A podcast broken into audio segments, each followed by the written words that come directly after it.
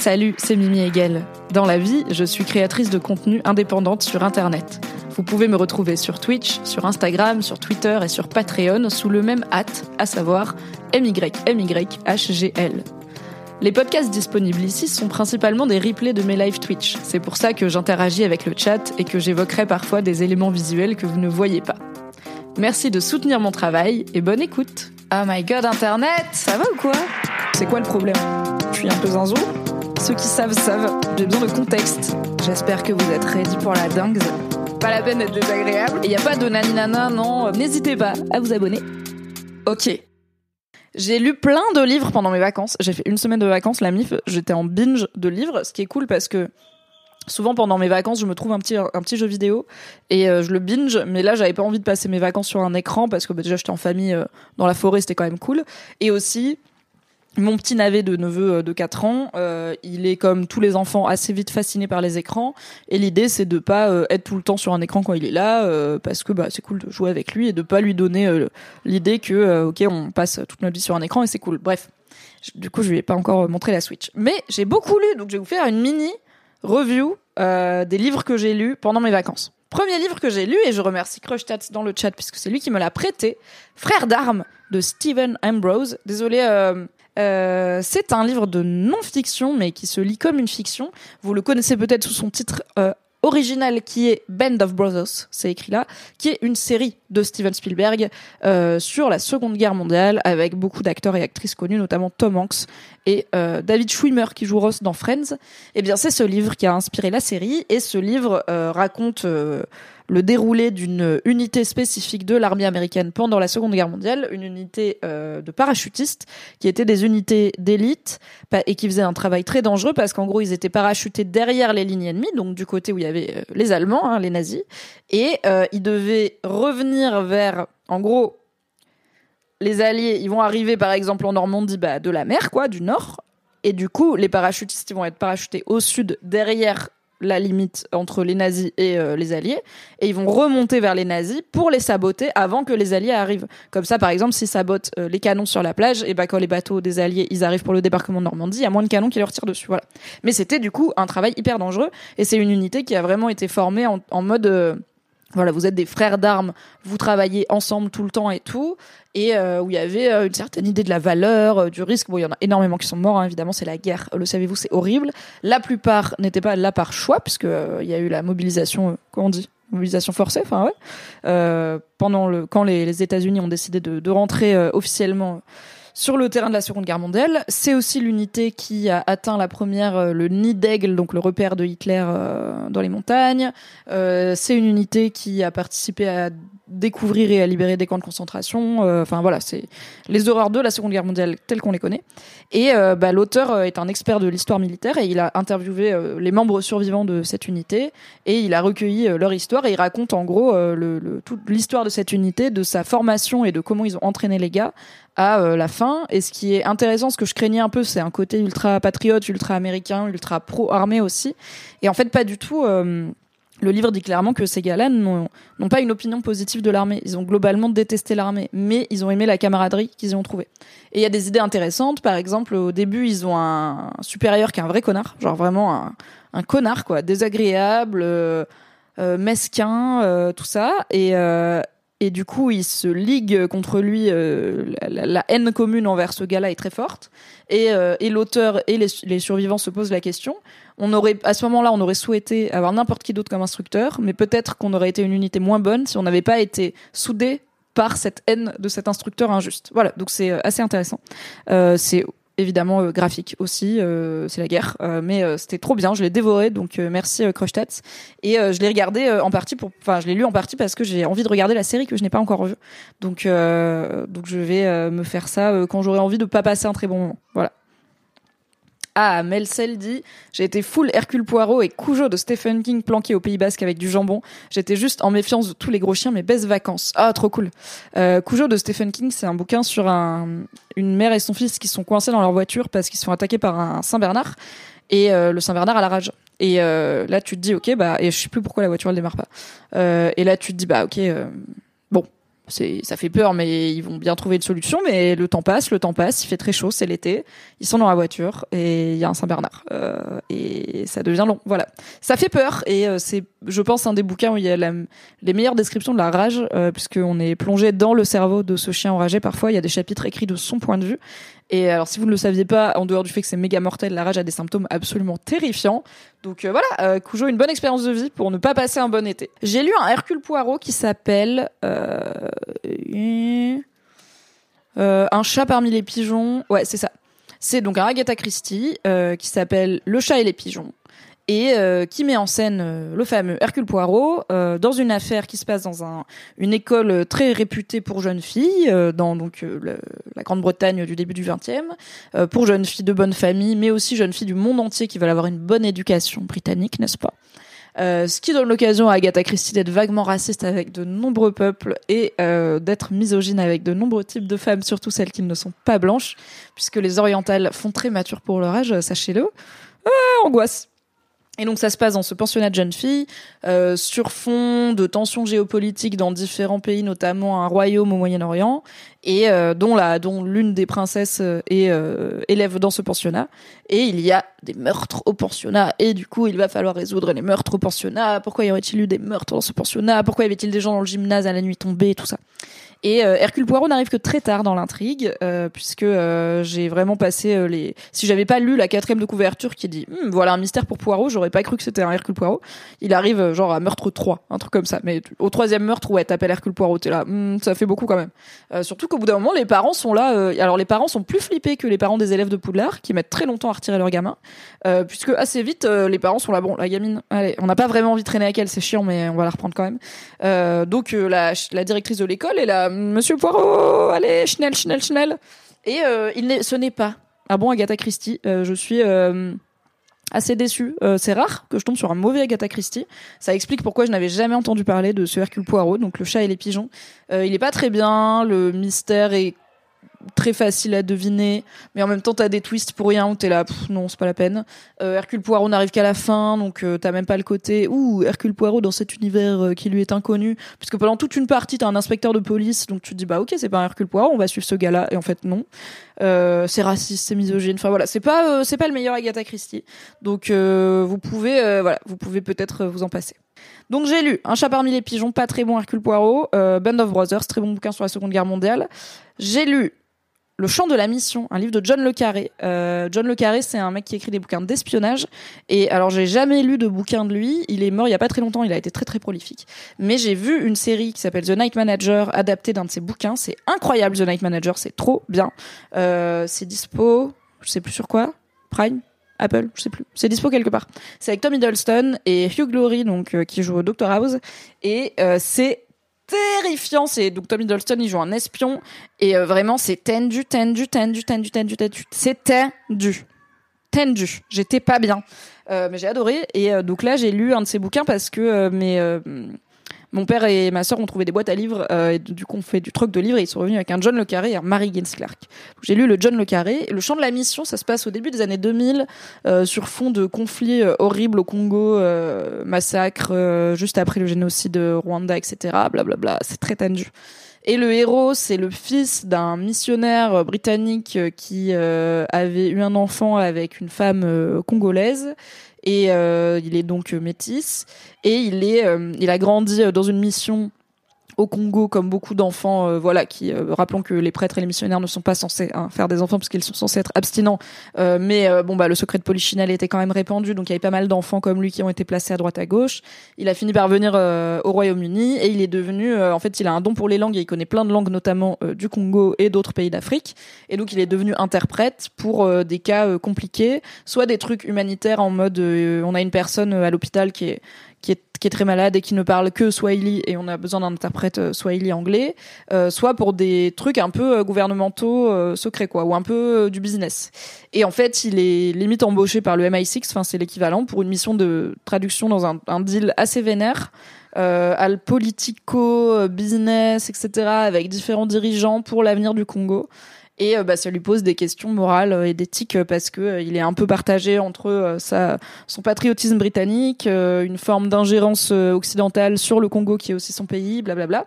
Euh, c'est assez intéressant. Après, je suis pas assez cultivée pour le sur le sujet pour savoir si c'est bien traité euh, cette question très compliquée des conflits euh, euh dans une euh, dans cette partie de l'Afrique. Mais euh, c'était intéressant et j'avais jamais lu un truc d'espionnage qui se passait dans cet univers-là. Et j'ai adoré le, côté interprète et la façon dont il parle de son rapport aux langues et de comment les langues elles te font réagir différemment et tout, trop trop bien. donc c'était le chant de la mission de John le Carré. Plus que deux livres, ok. Et après un que j'ai pas encore lu. J'ai lu, mais ça va aller vite. La chute de la maison Usher de Edgar Allan Poe. Parce que Mike Flanagan, incroyable réalisateur euh, qui adapte Stephen King avec brio et qui est un très bon réalisateur d'horreur à qui on doit The Haunting of Hill House et The Haunting of Bly Manor et Midnight Mass sur Netflix, ce réalisateur donc avait un deal pour quatre séries d'horreur sur Netflix. Il en a fait deux, les deux Haunting.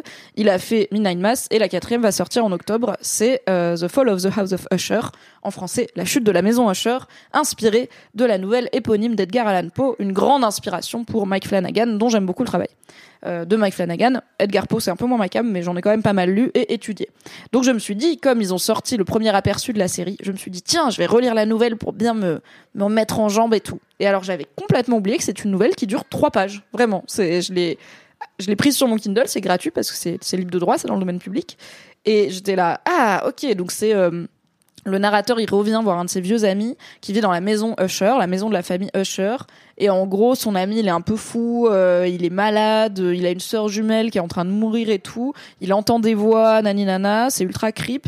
Et la maison, elle semble chargée d'une énergie maléfique. Donc t'es là, ok, c'est l'histoire d'une maison hantée, comme l'était Bly Manor, comme l'était Hill House. On est carrément dans euh, l'autoroute de Mike Flanagan. Euh, donc le livre va sûrement me donner des petits trucs croustillants à attendre dans la série. Eh bien non, car c'est une nouvelle vraiment extrêmement brève. Je l'ai fini, j'étais là, Quoi? J'ai cru que c'était un bug, vraiment. Euh, sans mentir, ça doit durer un truc genre 5 pages. J'ai été euh, vérifier sur Wikipédia du coup pourquoi elle est aussi culte parce que j'ai pas trouvé ça incroyable. Et en fait, c'est une des nouvelles fondatrices du genre qu'on appelle le Southern Gothic, donc le gothique du sud des États-Unis, euh, à une époque où euh, la littérature est gothique et fantastique était principalement trustée par une imagerie victorienne britannique. Euh, là, on a en gros cette nouvelle, elle est fondatrice d'un nouveau genre de la littérature américaine qui s'appelle le Southern Gothic et d'un nouveau genre de l'art américain aussi, euh, qui a été développé entre autres par Edgar Allan Poe. Donc voilà pourquoi elle est aussi connue. Moi, du coup, elle m'a pas subjugax parce que elle dure très peu de temps et j'étais un peu genre sur ma faim. Euh, mais voilà, j'ai essayé d'être, euh, d'être, de faire mes devoirs pour vous parler de la série en ayant bien le titre, le livre en tête. Bah voilà, ce sera le cas. Et on fera sûrement un live en octobre du coup sur The Fall of the House of Usher, devrait faire peur. Hein. Donc ça va être très librement inspiré. Voilà, c'est juste un canevas de cette maison un peu hantée, de cette famille un peu cursed. Je suis sûr que ça va être très bien ce que Mike Flanagan en fait. Ok. Traficote nous dit en roman policier cet été, j'ai lu la série Le Murder Club du jeudi de R. Osman. Très original et drôle, c'est un groupe de vieux dans un village de retraités qui résolvent des meurtres et embêtent la police. Une des petites vieilles est une ancienne espionne du MI5, c'est super, je recommande. Bah trop bien, trop bien Traficote, ça a l'air vraiment super. C'est 100% ma cam. Je pense que je vais les choper pour mes vacances en Bretagne euh, à la fin du mois. Dernier livre, j'ai lu la balade du serpent et de l'oiseau chanteur de Suzanne Collins. Un indice chez vous, c'est le nouveau, c'est le dernier opus de quelle saga Hunger Games. Ils vont faire un film, évidemment, qui sort lui aussi en octobre. La première bande-annonce est sortie. Je n'aime pas regarder les bandes-annonces des films parce que je n'aime pas savoir ce qui va se passer dedans, mais j'adore voir adapter des mondes imaginaires. Du coup, et j'aime bien Hunger Games en vrai. Je trouve que Hunger Games c'est une saga euh, qui a beaucoup de mérite et qui a vraiment un regard euh, politique assez affûté au final et euh, qui fait des choses intéressantes avec ses personnages notamment féminins euh, avec son héroïne euh, Katniss. Donc j'aime bien Hunger Games j'aime bien les films j'aime bien les livres. Et j'avais vu que la balade du serpent et de l'oiseau chanteur était sortie il y a quelques années en 2019 ou 2020 c'est un préquel de Hunger Games qui se focalise sur la jeunesse du président Snow. Donc le président Snow dans Hunger Games, c'est le chef du Capitole, c'est euh, les méchants, hein, globalement, c'est le système, c'est euh, 1984, c'est Big Brother, c'est euh, l'homme à qui on doit la cruauté des Hunger Games. Il les a pas inventés, mais il les a bien euh, vénères et euh, c'est l'ennemi de Katniss, euh, l'héroïne, et l'ennemi du peuple, hein, globalement. Euh, il était très bien interprété dans le, les films par Donald Sutherland, et c'est un personnage que je trouve intéressant, et j'étais plutôt partante pour, ah, tiens, c'est intéressant de faire un préquel sur sa jeunesse et sur comment on devient ce monstre-là. Parce qu'en plus, dans Hunger Games, les habitants du Capitole sont quand même pour la plupart assez caricaturaux, euh, dans l'excès, euh, dans une forme de sociopathie totale, où voilà, ils regardent des gamins s'entretuer, ils sont là, on s'en fout, c'est pas des personnes et tout. Il y en a quelques-uns qui sont sympas, mais euh, mais il y en a quand même beaucoup qui sont juste des monstres. Et du coup, humaine, enfin, comprendre mieux le plus, peut-être le plus monstrueux, en tout cas le plus puissant d'entre eux, c'est cool. J'avais pas lu le livre à sa sortie, je l'avais vu passer, je me suis dit bon je verrai, ils en feront sûrement un film, ils en ont fait un film et du coup je me suis dit ah bah je vais le lire tiens, comme ça je pourrais regarder le film en disant ouh c'est comme ça qu'ils ont adapté ça. Et donc j'ai lu La balade du serpent et de l'oiseau moqueur, euh, de l'oiseau chanteur pardon, l'oiseau moqueur c'est dans Hunger Games. Franchement c'est pas mal, euh, j'ai vu qu'il avait pas conquis tout le monde, moi j'ai trouvé ça intéressant. Euh, je trouve que, en fait, c'est intéressant parce que c'est raconté du point de vue de Snow, donc euh, le jeune Snow qui, quand on commence le livre, il est adolescent. Il est à l'académie, euh, donc euh, un genre d'université du Capitole. Et en fait, sa famille était riche, très riche, mais euh, il y a eu la guerre. Donc il y a eu une guerre entre une rébellion des districts contre le Capitole. Que le Capi c'était dix ans avant que le livre commence le Capitole a maté la rébellion en envoyant plein de soldats, dont le père de Coriolanus Snow, qui est mort à la guerre, et euh, sa mère est décédée aussi à cause de la guerre. Et euh, ils ont fini par bombarder, raser totalement de façon nucléaire le district 13, donc il n'y a plus que 12 districts. Et ils ont, voilà, le Capitole a gagné la guerre, euh, et à l'issue de cette guerre, ils ont créé les Hunger Games pour rappeler au district de bien se tenir en place. Bah, ils les forcent à envoyer des enfants se battre à mort dans une arène. Voilà, c'était le début des Hunger Games. Euh, et donc le, le bouquin, euh, le préquel de Hunger Games se passe dix ans après cette guerre. Donc le Capitole est encore euh, à moitié en ruine et la famille Snow est ruinée parce qu'ils ont investi dans le mauvais district pendant la guerre et du coup, bah, il, mais il le cache à tout le monde. Mais donc Corio, comme ses amis l'appellent parce que son prénom est beaucoup trop long, le futur président Snow, il est en Hesse, il est en galère et il fait partie d'une innovation du Capitole pour la première fois à l'occasion des dixièmes Hunger Games, il y aura des mentors. Et oui, tout comme il y a actuellement des mentors eh bien, des jeunes gens du Capitole vont se voir assigner un ou une euh, esclave qui va être obligée de se battre à mort dans les Hunger Games pour essayer d'améliorer l'intérêt du public pour ces jeux parce que pour l'instant tout le monde s'en bat les couilles. C'est pas du tout le spectacle que c'est dans Hunger Games. Les gens s'en foutent. Même au Capitole ils aiment pas trop regarder. Il y a pas genre nani nana euh, ouais la reine t'as vu c'est une horloge et il y a des districts qui se ferment et tout. Non c'est on les met dans un stade en ruine. On leur donne des bâtons et ils se tapent dessus les gamins. Et à la fin il y en a un qui est pas mort quoi. Et après il rentre chez lui. Il y a pas tu gagnes le village des vainqueurs et tout. C'est vraiment une version extrêmement épurée des Hunger Games. Et euh, le Capitole a décidé de mettre ses adolescents pourquoi je ne sais pas à disposition pour euh, rendre euh, le spectacle un petit peu plus prenant. Voilà. Et du coup Coriolanus Snow fait partie de ses mentors. Donc il doit à la fois trouver des idées pour rendre les Hunger Games plus divertissants et que les gens les regardent. Il c'est lui qui a notamment l'idée de de mettre des paris sur qui va survivre aux Hunger Games ce qui sera une raison de leur euh, une des raisons de leur succès. Et, euh, et il doit aussi accompagner du coup une personne qui a été euh, choisie, obligée de participer aux Hunger Games, et il se retrouve à encadrer une meuf qui s'appelle Lucy Gray, qui est, je vais pas tout vous raconter toute sa vie, mais qui est une meuf un peu pas comme les autres, quand même, et et qui a pas forcément des méga chances de gagner, mais mais voilà, il va y avoir, ça va quand même challenger un peu sa vision du monde, puisque c'est la première fois qu'il est au contact de gens qui viennent des districts et tout. Et euh, bah, le livre, c'est comment euh, comment euh, ce jeune homme qui commence en n'étant pas encore un monstre devient celui où on sait que ça va finir par être un être monstrueux. Il y a évidemment plein de clins d'œil à Hunger Games. On comprend plein de choses où quand tu relis Hunger Games après, tu fais ah, c'est pour ça qu'il est vénère en fait contre Katniss, d'accord C'est parce qu'il a ses propres traumas qu'il a jamais gérés. franchement, c'est pas mal. Le livre est en deux, en trois tiers, trois parties il y a un gros shift à la troisième que j'ai trouvé pas inintéressant. Et euh, j'ai hâte de voir euh, comment ils vont l'adapter euh, en film. J'ai regardé la bande-annonce, du coup maintenant je l'ai lu.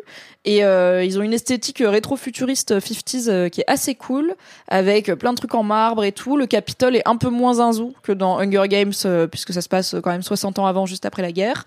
Et, et l'acteur qui joue Coriolanus Snow a l'air pas mal. Et la meuf qui joue Lucy Greybird, elle était dans West Side Story, la comédie musicale. Et ça tombe, enfin le film de Spielberg, et ça tombe bien puisque elle joue un personnage qui chante. Voilà, Lucie, c'est une meuf qui chante, c'est ça son talent euh, spécial. Pita savait se peindre en caillou, elle, elle chante. Est-ce que ça sert à quelque chose dans l'arène? Nous le verrons au cinéma en octobre. Voilà, ça va être rigolo. Voilà, c'était mes lectures de l'été, enfin d'une semaine de vacances. Vous voyez, quand je me mets à quelque chose, je m'y mets sérieusement. J'ai aussi fini. Ah, et alors mon daron m'a récupéré ce livre parce qu'il s'appelle Personne ne t'a demandé d'écrire un roman, ce qui est euh, déjà vexant, mais euh, ça me va très bien. Et c'est un bouquin de Alison Lurie, qui est une autrice et penseuse féministe américaine que je connaissais pas du tout.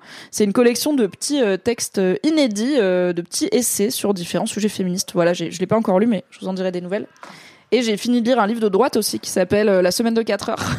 c'est un livre de développement personnel, de productivité de Tim Ferriss, qui est un auteur et entrepreneur en full TED Talk énergie, vous voyez. Euh, qui a sorti ce best-seller il y a déjà quasiment 20 ans, où donc ça s'appelle La semaine de 4 heures, et l'idée c'est euh, et si vous pouviez ne travailler que 4 heures par semaine, kiffer ce que vous faites, travailler de où vous voulez et faire ce que vous voulez du reste de votre temps et gagner de la thune, eh bien vous le pouvez en achetant mon livre. Et en vrai, je l'ai lu. Alors il y a des trucs ah, vraiment trop de droite pour moi et aussi des trucs qui sont plus trop d'actualité peut-être en 2023, notamment des questions de voyager autour du monde et tout. Je suis là, l'empreinte carbone, frère, quand même, calmons-nous. L'inflation aussi. Euh, mais il euh, y a euh, des choses vraiment pas inintéressantes sur le rapport au travail, à qu'est-ce que c'est que le travail, le rapport à l'argent, la tendance qu'on a à s'occuper en fait, à faire plein de tâches au lieu au lieu de juste les déléguer ou les éliminer. Il y a cette idée de tu fais 80% de tes résultats avec 20% de tes efforts, donc autant privilégier ces efforts-là et ces tâches-là. Bref, c'est assez intéressant. Et je l'ai lu pour en faire un, un, résumé, voilà, pour une plateforme dont je vous parlerai. C'est pour le travail, mais je l'ai j'ai aussi accepté cette mission en me disant bah moi je vais sûrement moi aussi apprendre des trucs. Et en vrai étant indépendante en partie pour une raison très claire qui est travailler moins pour gagner autant voire plus euh, j'ai appris des trucs intéressants. Voilà c'était pas c'était pas mal. Ah et Fab nous dit il est beaucoup moins là-dedans maintenant. Oui voilà. Lui aussi il a pris 20 ans euh, dans la dans la vie. Euh, j'aimerais bien qu'il fasse une mise à jour à l'aune de la façon dont il a évolué. Bah ouais ce serait intéressant. Mais même 20 ans après il y a quand même enfin 15 ans après il y a des choses intéressantes à, à piocher dans ce bouquin. Ouf, ok on a bien parlé. Euh, on va euh, passer sur Reddit, mais juste avant ça. À propos d'Agatha Christie, est-ce que tu as vu And Then There Were None Oui, tout à fait, je l'ai vu. L'excellente adaptation par la BBC euh, du titre qu'on connaît en France sous le titre Il n'en restait plus que 10, hein, je crois que c'est le nouveau titre, et qui est mon bouquin préféré d'Agatha Christie. Hein. Je ne suis pas une personne très originale, qui est un bouquin qui me fait peur. Genre en vrai, je stresse, ça me terrifie cette histoire. C'est 10 personnes réunies sur une île et elles meurent les unes après les autres. Genre, elles sont assassinées les unes après les autres. Et t'es là. En fait, euh, qui c'est qui les tue au bout d'un moment là? Qu'est-ce qui se passe? Ça fait trop bader. Et euh, l'adaptation de la BBC est excellente. Vous y retrouverez euh, notamment Charles Dance, incroyable Tywin Lannister, dans un de ses meilleurs rôles, je pense. Voilà. On va aller les Reddit, ok? En plus, j'ai peut-être raté des trucs d'actu parce que je vous avoue que j'ai fait pas des vacances genre déconnectées, hein, mais mais j'étais pas extrêmement assidue sur l'actu car j'avais envie de passer des bons moments. Euh, voilà, donc, euh, donc on va aller voir si j'ai raté des trucs dans l'actu française. Depuis Reddit, on va aller faire euh, on va donc on va faire Reddit France, Ask Meuf, Ask Mec. Des maisons de disques réclament 412 millions d'euros à archive.org pour des 78 tours d'artistes décédés. Est-ce que la propriété privée c'est le vol? Nous pouvons en parler. Ensuite, on a de la pub. Épidémie de magnétisme en France. Ah, ok, on va parler pseudosciences. Ah, c'est ma passion. Donc il y a eu, je vais vous donner le contexte, hashtag contexte. Donc il y a eu une question sur Reddit France qui était sur la montée du magnétisme et des et des, des voilà des énergies, de, des pseudosciences et tout en France. Donc la personne demande sur Reddit il y a 16 heures depuis quelques années, il y a comme un raz-de-marée de magnétisme dans mon entourage, c'est assez déroutant. La famille de ma femme ne jure plus que par ça, sa tante est énergéticienne, sa mère fait de la lithothérapie, tout le monde consulte des magnétiseurs et autres régulièrement. Un de ses cousins est en train de se découvrir des pouvoirs de passeur d'âme, etc. J'ai déjà essayé d'en parler avec eux, peut-être en manquant de tact, et ça ne s'est pas très bien passé, donc on évite le sujet quand je suis dans sa famille maintenant. Récemment, un de mes meilleurs potes a abandonné ses études de psychologie alors qu'il venait de s'y lancer en mode reconversion à 37 ans pour se lancer à plein temps en tant qu'énergéticien magnétiseur après avoir rencontré des gens qui lui ont révélé qu'il était médium. On revient d'une semaine de vacances dans le sud avec une bonne douzaine de copains et cet ami était présent. Il a proposé de faire des soins énergétiques à tout le monde, gratuitement bien sûr, et ça a un peu clivé les gens présents. À mon grand étonnement, une bonne moitié des gens y croyaient, essentiellement des femmes étrangement, on en parlera. Et l'autre non, ce qui a donné lieu à des débats un peu enflammés tout au long du séjour. En gros, les pour accusent les contre de manquer d'ouverture d'esprit et de ne jurer que par la science, qui selon eux ne peut pas tout comprendre. Et les contre accusent les pour de se faire exploiter leurs croyances par des mouvements charlatans qui leur vendent un effet placebo glorifié. Étant plutôt sceptique de ces choses-là, j'avoue être inquiet par le nombre grandissant de personnes dans mon entourage qui y croient. Je comprends bien que ça leur fait du bien, mais ces thérapies alternatives n'ont jamais réussi, réussi, à produire une seule preuve d'efficacité, donc ça m'embête de voir des gens tomber dedans. Est-ce que je me prends la tête pour rien? Est-ce que vous avez le même genre d'expérience avec votre Entourage. Qu'est-ce que vous en dites déjà sur le chat euh, Est-ce que c'est quelque chose que vous constatez aussi dans votre entourage Est-ce que c'est peut-être des choses auxquelles vous croyez personnellement euh, Des choses euh, qui peuvent rentrer? Donc là, la personne parle de magnétisme, d'épidémie de magnétisme, mais en vrai, euh, c'est un terme plutôt fourre-tout que la personne utilise pour euh, parler voilà d'énergie, en tout cas de d'ésotérisme, euh, de différentes croyances ésotérisme qui sont sont pas réunies sous l'angle d'une même spiritualité, d'une même religion, mais qui peuvent s'apparenter à des pouvoirs et des énergies invisibles. Voilà, il parle de d'énergéticiens, euh, il y a les médiums, euh, il y a les pierres, la lithothérapie, il y a les bouteurs de feu, les magnétiseurs, les choses comme un passeur d'âme, voilà, beaucoup de choses euh, assez différentes. Merci beaucoup Sakura, à bientôt, merci d'avoir été là et bienvenue sur la chaîne. J'espère que tu reviendras.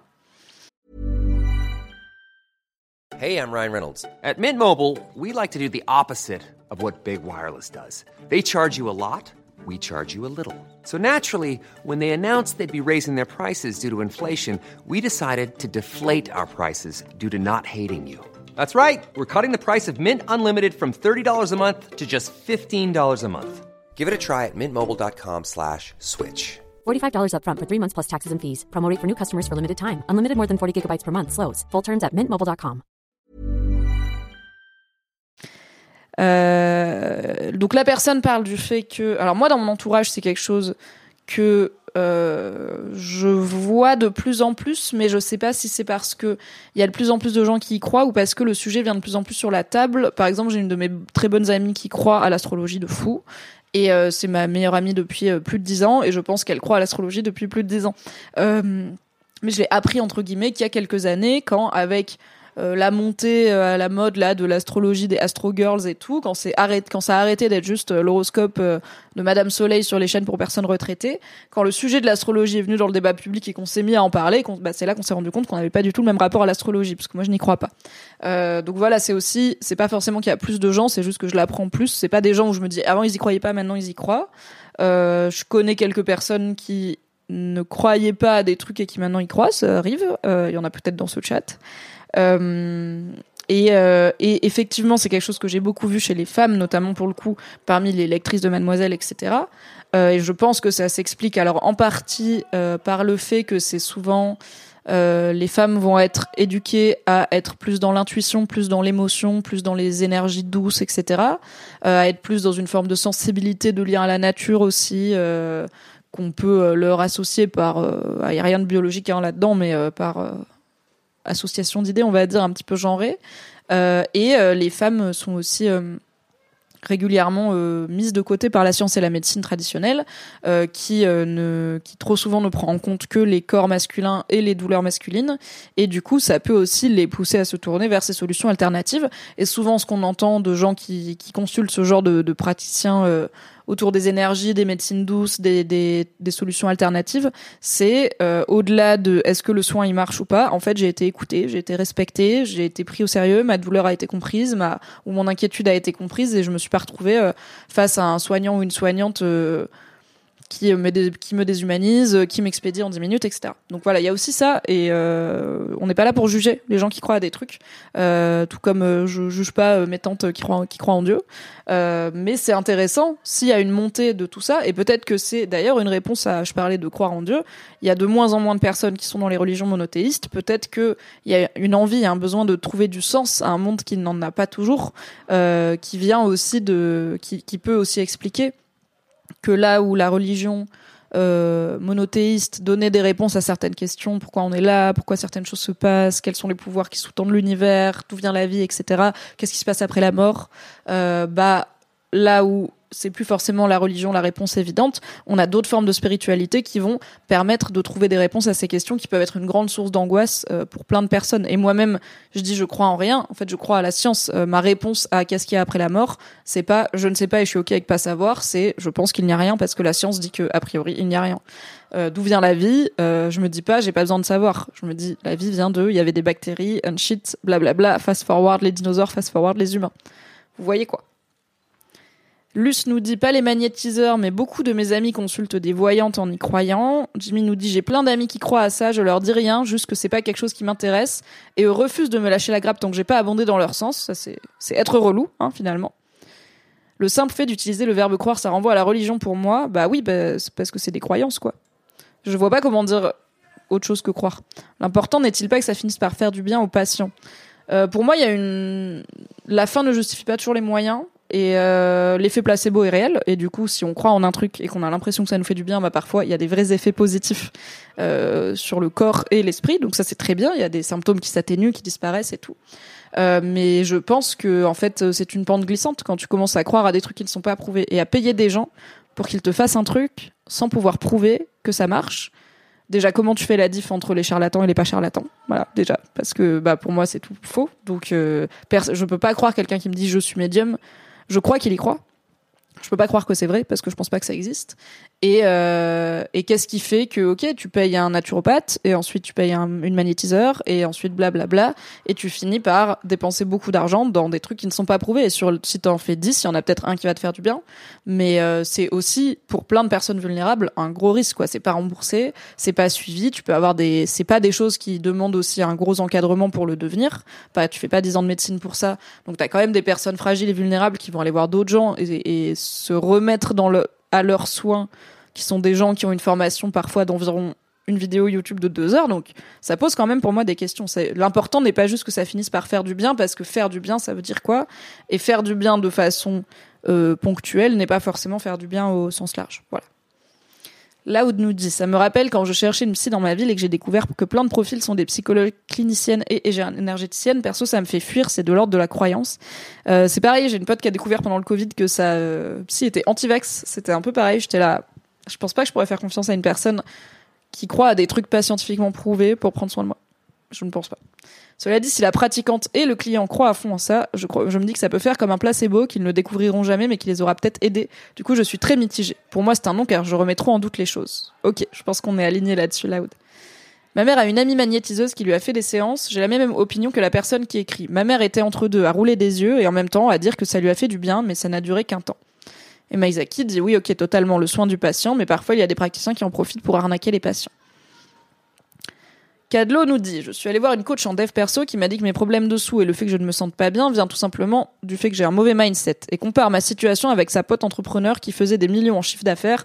Après ça, j'ai eu mal à lui donner de la crédibilité. Ouais, là, c'est autre chose, c'est pas du, c'est pas de l'ésotérique, c'est de la vision du monde finalement. Il y a énormément de personnes qui croient aux énergies, à un certain pouvoir, qu'il existerait des personnes qui voient ou qui sentent des choses. C'est un phénomène sociologique observé, nous dit Ezok, qu'il y a un déplacement de la religion vers des spiritualités alternatives. Voilà, donc cette idée de... Euh, c'est aussi parce que la religion euh, est moins la réponse que on trouve des réponses ailleurs. Ah bah Krustats dit ce qui m'emmerde avec les gens qui croient aux pseudosciences, c'est qu'ils mettent la science pure au même niveau que, que des croyances. Et du coup, ils transforment des faits scientifiques en opinions, ce qui crée un antiscientifisme forcené. Ouais, c'est un peu l'idée de pente glissante que j'ai amenée, quoi. Si à quel moment, si tu te mets à croire à des trucs, sans pouvoir comprendre comme, sans que la science puisse expliquer comment ça marche, pourquoi ça s'arrêterait à un moment? C'est quoi la différence entre les trucs auxquels tu crois qui sont ok, c'est pas grave, ça te fait du bien, et les trucs auxquels tu crois qui sont craignos? I don't know. Nous dit c'est aussi des milieux hyper essentialisants. Euh, souvent, ouais. Moi, je pense notamment à l'essentialisation des femmes et du genre féminin. Est-ce que tu as d'autres exemples en tête? Et Etsumio dit quid des ostéos? Eh bien, personnellement, je n'irai pas consulter d'ostéo, car euh, je sais que ce n'est pas scientifiquement prouvé. Et euh, j'irai tout simplement consulter un kiné si j'ai des problèmes de type euh, qui nécessitent un ostéo. Voilà. Ou alors j'irai me faire masser dans un salon de massage qui ne prétend pas être un médecin ou un professionnel de santé, mais juste salut, on est payé pour faire des bons massages. Je serai là, cool. Est-ce qu'il y a des médiums sur Twitch Je sais qu'il y a des gens qui tirent les cartes sur Twitch, Birdseye. Euh, après, euh, je sais que tirer les cartes, c'est aussi utilisé comme un truc d'introspection et de méditation et un outil, un support en gros, euh, comme pourrait l'être incarné où on note ses pensées, euh, pas forcément comme un outil divinatoire. On croit pas forcément qu'il y a une force divine ou une force supérieure qui nous amène les cartes. C'est plus, ok, on tire les cartes et on observe comment on réagit à la signification potentielle du tirage. La foi, par définition, c'est pas rationnel. Tu crois et t'as pas besoin de démontrer pourquoi tu crois. Par contre, quand ça implique beaucoup de pognon ou d'arrêter des traitements, il y a un problème. Ouais, ça commence à où beaucoup de pognon? Quid de la psychanalyse? Eh bien, je n'irai pas consulter un, un ou une psychanalyste non plus, quoi tu mets ton énergie dans des choses qui ne fonctionnent pas vraiment au lieu de te concentrer sur ce qui marche sur le plan médical. Bah après, il y a des gens aussi qui se tournent parce que soit la médecine traditionnelle ne peut pas forcément les aider, soit voilà, le milieu médical n'a pas été à la hauteur euh, de ce qu'ils en attendaient. Donc, euh, donc je comprends aussi euh, qu'on puisse enfin, je vais pas juger des gens qui, surtout parce qu'ils sont dans une forme de détresse ou de vulnérabilité, se tournent vers, vers ça. Maïwen nous dit Je me suis éloignée d'une amie à cause de son business exactement comme ça. Elle a fait une semaine de formation et maintenant elle critique les psys en disant qu'elle arrivera mieux à aider les gens. L'audace Je ne peux plus être amie avec elle. Pour elle, ce sont vraiment des clients, pas des patients. Le phénomène un peu dans ce genre qui m'inquiète, nous dit Untitled Broccoli, ce sont les doulas.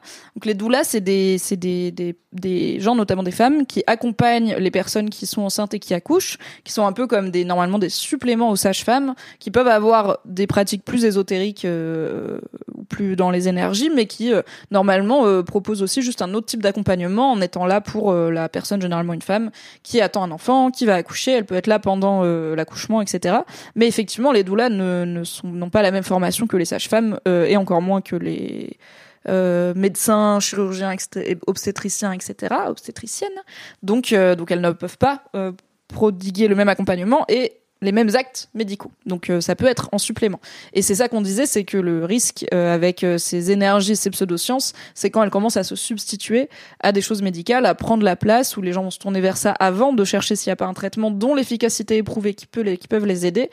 là où c'est en quand c'est en complément d'un traitement euh, médical plus traditionnel ou d'un suivi thérapeutique, ça peut être tout à fait bienvenu. Euh, on n'est pas non plus euh, sur le chat le plus fermé d'esprit du monde. Nita, toi, tu estimes qu'il y a certaines choses qui marchent pour toi. Je crois que c'était le magnétisme. et tu dis, tu n'es personne et personne n'est personne pour nier ce fait ou le qualifier d'effet placebo. T'en sais rien, c'est du placebo ou pas. on ne sait pas si c'est du placebo ou pas, mais on sait la science. pas moi spécifiquement. Voilà, la science dit je ne peux pas prouver pourquoi ça marche et comment ça marche. Donc ça marche, ça peut être un effet placebo, ça peut être un type d'énergie et de pouvoir qu'on n'a pas encore découvert, que en fait peut-être qu'un jour la science dira waouh, en vrai les sourciers vous avez raison. Genre il y a un vrai truc, tac tac dans le cerveau de certaines personnes, bam bam, l'eau tu la sens et bah, ce sera top. Et je serai là, bah, incroyable, les sourciers, ça marche. Et du coup, ouais, peut-être qu'un jour, je serai là, bah, j'ai besoin de trouver un puits sur ma propriété. Qui a besoin de ça, pas moi. Euh, je vais donc payer un sourcier parce que c'est legit reconnu par l'État, quoi. Et, mais par contre, il faudra aller prouver avec un test que t'as vraiment le pouvoir. Parce que sinon, bah, n'importe qui peut dire, ouais, donne-moi 100 balles et je te trouve de l'eau, tu vois. Et je suis là, bah, ok, mais tu m'as pas trouvé d'eau. Il est là, c'est le pouvoir du sourcier, on, on décide pas, peut-être il y a pas d'eau, je serais là, ok, c'était quand même 100 balles. Donc euh, voilà, c'est euh, la, la, pente glissante. Et alors je vois que sur le chat, vous étiez là en mode, mais c'est quoi le rapport avec le tarot, la cartomancie et tout?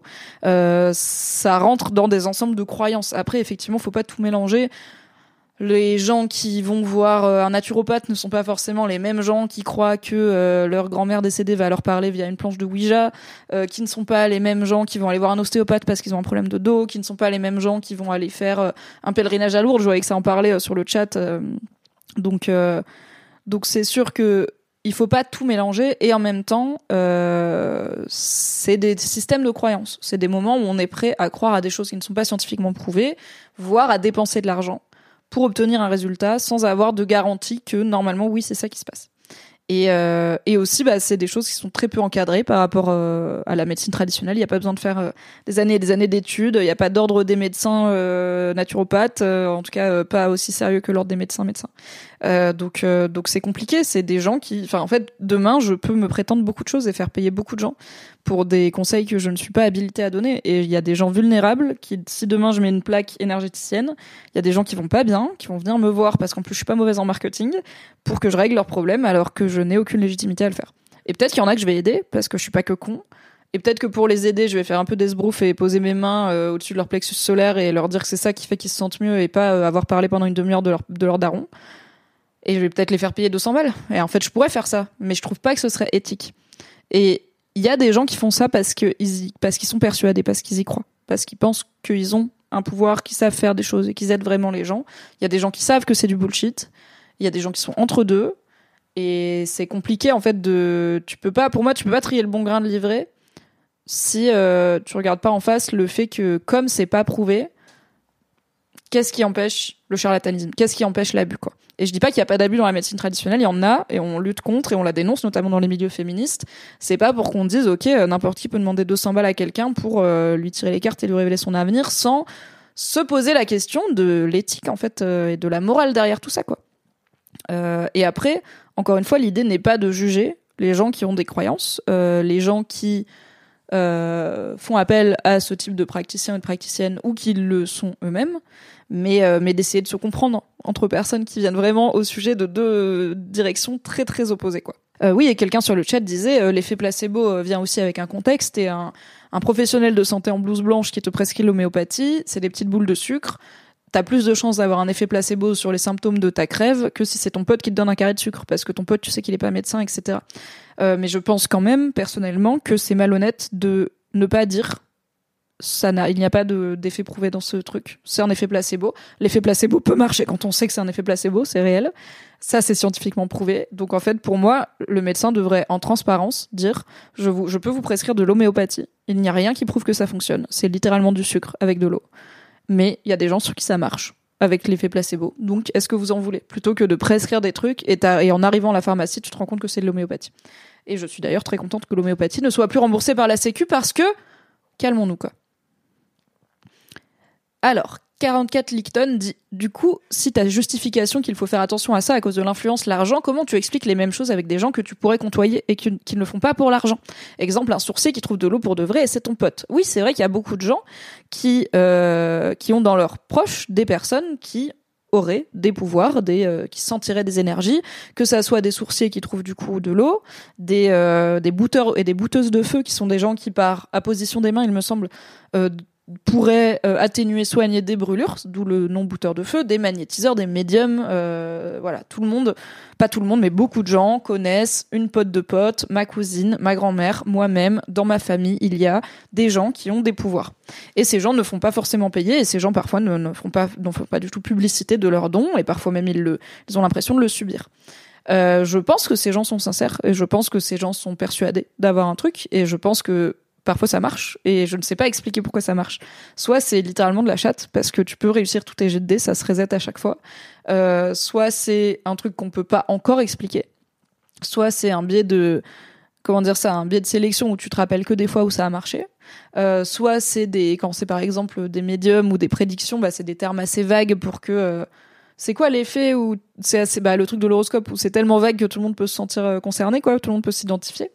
Euh, et ça peut être une puissance qu'on ne comprend pas encore. Encore une fois, c'est possible. Peut-être qu'il y a des gens qui, euh, oui, euh, ont un don pour sentir quand quelqu'un va bientôt mourir. Peut-être qu'il y a un truc chimique, physique qui se passe. Et le jour où, on me où la science dit yes, on a fait des tests en double aveugle, méthode scientifique, nani nana, ça marche. On sait peut-être pas pourquoi, mais oui, ça marche. Je serais là, top. Euh, donc je ne pense pas que ces gens-là, je pense que ces gens-là sont sincères. Et je ne sais pas expliquer pourquoi ils savent faire ce qu'ils font. Mais je ne peux pas croire à leur explication tant qu'elle n'est pas scientifiquement prouvée et j'ai du mal à croire à la effet Barnum ouais tout à fait merci. Et j'ai du mal à croire à la réalité euh, de ces dons et même si on me le montre et que ça marche je serais là ok ça a marché mais je en fait je ne peux pas prétendre que ça a marché pour la raison que tu invoques qui est je ne sais pas euh, que tu as un pouvoir pour prédire la mort des gens. Ça marche pour une raison que je ne connais pas mais tu n'as pas plus la réponse que moi et, euh, et au-delà du risque de l'argent, pour moi, c'est aussi voilà quand on se met, et je le disais au début du live, avant que vous arriviez, euh, que euh, que vous soyez plein. pour moi, le risque, c'est aussi voilà quand on se met à remettre en doute la réalité scientifique des choses. Où est-ce que ça s'arrête? On parlait, bah par exemple, en fait, tu commences à lire ton horoscope pour rigoler, et puis tu te mets à croire un peu à l'astrologie. Est-ce qu'un jour, quand tu as un problème de dos, tu vas pas aller voir un ostéopathe plutôt qu'un kiné? Parce que bah l'ostéopathe, c'est pas scientifiquement prouvé que ça marche, mais euh, bah tu fais déjà plein de trucs qui sont pas scientifiquement prouvés. Je sais pas trop comment expliquer, mais il y a un truc d'accoutume de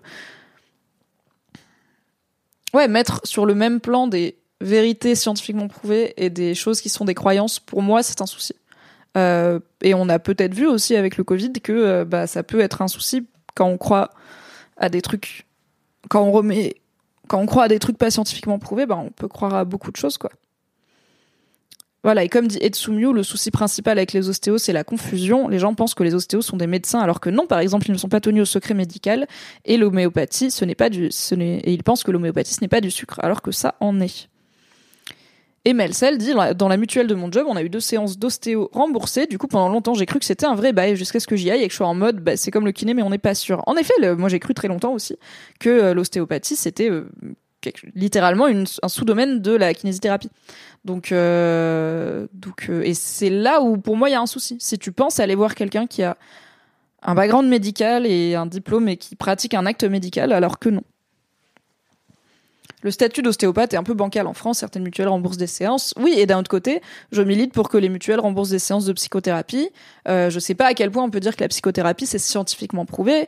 Dans la psychothérapie, il peut aussi y avoir des charlatans, des arnaques, et puis il peut y avoir des médecins maltraitants et maltraitantes euh, partout. Hein. Mais euh, mais c'est des choses qui peuvent évoluer. Mais je trouve que ça brouille un peu trop les pistes. Alors, Nita nous dit euh, on peut se battre sur quel camp est le plus affirmatif. Personnellement, ce sont ces affirmations qui me hérissent le poil. Et là, Mimi et certains d'entre vous vous affirmez clairement, c'est vrai. Moi, je me contente d'affirmer que l'homéopathie marche sur moi. Les autres, ils font ce qu'ils veulent, mais ils m'agacent tous quand ils affirment des deux côtés. Pour moi, le problème, Nita, c'est pas d'affirmer que l'homéopathie marche sur toi. C'est d'affirmer que ce qui marche dans l'homéopathie, et je dis pas que c'est ce que tu fais.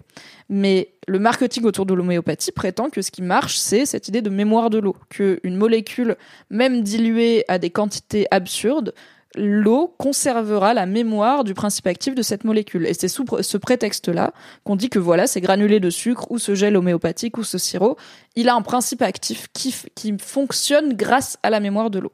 La mémoire de l'eau est quelque chose qui n'a pas été scientifiquement prouvé. Donc pour moi, le problème, c'est pas de dire l'homéopathie ça marche sur moi, very ok. C'est les gens qui disent l'homéopathie ça marche parce que la mémoire de l'eau ça marche. Là, je suis là en mode non. Et, euh, et c'est ok. La mémoire de l'eau sur des comprimés secs. Oui, parce que le sucre est dilué dans l'eau et après il déshydrate machin et tout. Enfin, je sais pas. C'est l'homéopathie euh, compliqué.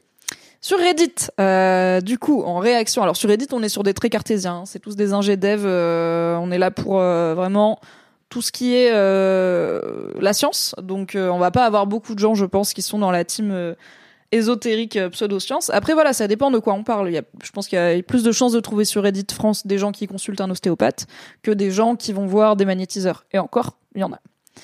Donc la top réponse dit autant de cas de ce genre dans ton entourage parce que c'est en réponse à un post de quelqu'un qui disait j'ai vraiment l'impression qu'il y a énormément de cas dans mon entourage de gens qui se mettent, qui ne croyaient pas avant mais qui se mettent à croire à des choses de type énergéticien, magnétiseur, etc. Euh, et donc la top réponse, c'est autant de cas de ce genre dans ton, entourage, c'est statistiquement très anormal. La seule explication possible, c'est que tu dois vivre au-dessus d'une faille tellurique. Probablement. Ou en Ardèche. Euh, Ardèche, c'est euh, un département à côté de la Drôme où il y a beaucoup de gens qui croient à ce genre de trucs, euh, beaucoup de praticiens et de praticiennes de ce genre de choses. Et il y a aussi des gens qui sont, vous savez, euh, électrosensibles, donc les gens qui pensent être hypersensibles et négativement aux ondes, au wifi, etc qui vivent dans des communautés parce que bah, en Ardèche il y a des coins assez reculés euh, dans la montagne où il n'y a pas de il y a pas de réseau quoi il y a, y a des vaches et des chèvres et des moutons quoi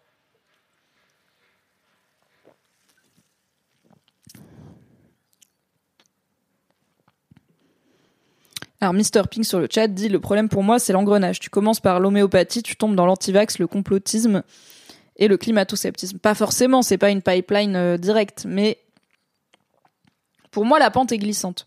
Et c'est peut-être pour, mais parce que je suis très euh, cartésienne, quoi. Donc je suis très, en fait, euh, c'est binaire. Est-ce que la science a prouvé que ça marche? Oui, non. Sinon, ok. Ça veut pas dire que ça fait pas du bien à des gens. Ça veut pas dire qu'on peut pas se tourner vers là. Moi-même, j'ai probablement plein de petites pensées magiques et des choses comme ça, tu vois. Euh, mais mais je me fais pas payer pour ça. Et je pourrais pas payer quelqu'un pour ça, je pense. Peut-être dans 5 ans, je vous fais un live crise de la quarantaine. J'ai été voir une énergéticienne, c'est possible. Euh, peu de chance, mais c'est possible. Je pense qu'il y a plus de chances que je me remette au sport un jour plutôt que j'aille voir une magnétiseuse. À part par curiosité, mais c'est aussi en fait, moi je veux pas de mal à ces gens et je vais pas euh, aller les voir pour me foutre de leur gueule quoi. En fait, j'y crois pas, donc je vais pas y aller. Je vais pas euh, leur faire perdre du temps en étant persuadé que c'est pour moi quelque chose qui je dis même pas que ça marchera pas parce que encore une fois l'effet placebo il existe même quand tu sais que c'est un effet placebo mais j'ai pas envie de soutenir ce genre de pratique. Donc euh, mais je vais pas leur faire perdre leur temps pour euh, je suis pas là pour les dénoncer je suis pas les illustrer quoi. Si euh, j'arrive euh, bah on était à Avignon là avec mon mec et des potes en septembre dernier il y avait une pancarte pour une meuf qui une voyante ou une meuf qui tire les cartes ou un truc comme ça et en fait, j'avais un peu envie de le faire par curiosité, mais curiosité euh, saine, hein, pas curiosité en mode on va voir la meuf trop conne qui croit à des trucs, mais juste genre ok, comment ça se passe? Et en fait, euh, je connais des gens plutôt cartésiens qui m'ont dit j'ai vu un médium et il m'a dit des dingueries. Il m'a dit des choses qu'il ne peut pas savoir. Je ne, j'y crois un peu. Il m'a dit des trucs. ce n'est pas possible d'expliquer comment il sait ça. Et j'ai un peu envie de mettre esprit scientifique, de mettre ma théorie à l'épreuve, quoi. Euh, mais bah, on n'était pas hyper à l'aise. On, s'est posé la question et puis on s'est dit, en fait, vu qu'on n'y croit pas, c'est peut-être un peu chelou d'y aller, quoi. Après, on l'aurait payé et tout, tu vois, mais genre, est-ce que c'est pas un peu euh, dîner de con, tu vois, comme démarche? Alors, je pense pas, mais dans le doute, bon, bah, on n'y a pas été, quoi. Ah, il y a Mouchou qui cite Thierry Casanova, donc un gourou euh, du crudivorisme euh, en mode manger des concombres, ça va guérir le cancer, qui actuellement il a des bails de procès, hein, etc. Et qui a viré une partie de son discours vers l'extrême droite et les théories du complot. Ouais, après il est sacrément gratiné Thierry Casanova. Hein. Euh, je pense pas que n'importe quelle personne qui un jour dans sa vie va avoir un ostéopathe ou une naturopathe et euh, Thierry Casanovas euh, level quoi. Lui il est il est solide euh, solide sur ses appuis quoi. Et alors, il y a Yasei qui dit Perso, je fais confiance aux vaccins classiques, mais j'avoue, les derniers vaccins Covid, j'ai vu dans mon entourage des gens vraiment mal le supporter, donc skip. Est-ce que je tourne anti-vax? J'espère que non. Euh, alors, bah, je pense que c'est juste une bonne idée de se poser la question. Tu vois, oui, il y a des gens qui ont mal réagi. Est-ce qu'il n'y a pas un biais de sélection où en fait il y a plein de gens qui réagissent mal aux vaccins normaux, mais pas dans ton entourage, donc euh, tu les vois pas Est-ce que c'est pas que un vaccin normal, tu vois, genre si tu te fais vacciner, euh, tu fais ton rappel de vaccin, bah en fait t'as mal au bras, t'as, la, des fois t'as de la fièvre pendant un jour ou deux, mais tu sais que c'est normal quand tu te fais vacciner, donc t'en parles pas. Alors que là, comme c'était des nouveaux vaccins et qu'il y avait tout le flip autour des effets secondaires, bah t'en as plus entendu parler parce que les gens euh, là où avant ils l'auraient ils auraient pris sur eux, ils auraient dit ah ouais je me suis fait vacciner, bon comme d'hab hein. Là, il disait ah ouais, j'ai eu ci, j'ai eu ça. C'est des types de vaccins euh, nouveaux, donc il peut y avoir des types d'effets différents. Je sais que il y a eu aussi, bah, par exemple, il y a eu plein de de mobilisations euh, féministes autour de. En fait, il y a plein de meufs qui étaient de personnes euh, de personnes menstruées et de meufs qui témoignent que ça a perturbé leur cycle et ça commence à faire beaucoup de témoignages et on sait que souvent les médicaments ne sont testés que sur des corps masculins ou des corps avec des pénis. Donc en fait, peut-être faisons une étude à grande échelle sur les effets du vaccin Covid sur le, cycle menstruel parce que peut-être vous l'avez pas fait dans les tests, en tout cas pas assez parce que historiquement la médecine est misogyne comme le reste du monde. Donc je dis pas qu'il n'y a pas des bonnes questions à se poser, mais est-ce que skip juste parce que tu connais quelques personnes qui ont eu des effets indésirables, c'est un bon deal? Qu'est-ce que tu risques? Et c'est un type de vaccin, si j'ai bien compris, les vaccins ARN qui va être de plus en plus présent pour plein de types d'autres vaccins et qui devrait être même assez révolutionnaire pour la santé de tous et toutes. Donc, est-ce que c'est pas juste l'occasion de creuser ces inquiétudes, de te renseigner un peu, de demander à des professionnels de santé, ok, bah qu'est-ce qui peut faire que ma daronne elle a eu telle réaction, mon cousin il a eu ça, mon pote il a eu ça et moi j'ai pas envie d'avoir ça, et de comprendre, ok, qu'est-ce qui fait que ces vaccins ils sont différents, qu'est-ce qui fait que ça a pu causer ces réactions, est-ce que ça risque de les causer chez toi ou pas, plutôt que juste les skip, ce qui peut en fait, voilà, comment tu vas faire à si ton prochain rappel de vaccin on dit ah bah maintenant c'est ce nouveau type de vaccin est-ce que tu vas dire ah bah non je l'ai j'ai pas voulu le prendre donc je vais continuer à pas le prendre? Et du coup petit à petit bah tu vas être en retard sur pas mal de vaccins. Voilà ça peut être des questions intéressantes. Et de comprendre qu'est-ce qui nous fait peur en fait euh, c'est très compliqué euh, la science, la médecine et tout. Moi, je suis pas experte et, euh, et souvent on a peur de ce qu'on connaît pas, surtout quand c'est des choses qu'on doit mettre dans nos corps, etc. c'est tout à fait légitime et encore une fois, la maltraitance médicale ça existe, les erreurs médicales ça existe, les scandales il y en a eu, les gouvernements pas au niveau il y en a eu aussi. Hein. Euh, donc je, je dis pas qu'il faut dire euh, oui aveuglément à tout ce que dit le ministère de la santé et trois docteurs qui ont une parution dans une revue médicale mais euh, je ne sais pas comment distinguer un naturopathe euh, honnête d'un naturopathe malhonnête. Et euh, je ne, je n'ai pas de méthode pour ça parce que je pense que c'est jamais vrai, pas que c'est jamais sincère. C'est pas pareil. Ok, on va clore gentiment ce sujet. Je vous fais des gros bisous. Bye bye. Prenez soin de vous. Merci d'avoir écouté cet épisode. Pour soutenir le podcast, pensez à lui mettre 5 étoiles et un gentil commentaire sur votre appli préférée. Si vous voulez encore plus de Mimi dans vos oreilles, vous pouvez retrouver mes débriefs de séries sur le flux Mimi Hegel débrief les séries, tout simplement. M'écouter avec la créatrice de contenu Marie Kigai chaque mardi dans le podcast BFF et me retrouver tous les dimanches en compagnie de Fabrice Florent dans notre podcast cinéma Le Film Club. Tous les liens sont dans la description. Merci à Valentin Nortier pour le générique et à Pop Music Production pour le montage. Et très belle journée. Selling a little or a lot? Shopify helps you do your thing however you cha-ching. Shopify is the global commerce platform that helps you sell at every stage of your business. From the launch your online shop stage to the first real life store stage, all the way to the did we just hit a million orders stage. Shopify is there to help you grow. Shopify helps you turn browsers into buyers with the internet's best converting checkout. 36% better on average compared to other leading commerce platforms because businesses that grow grow with Shopify. Get a $1 per month trial period at shopify.com slash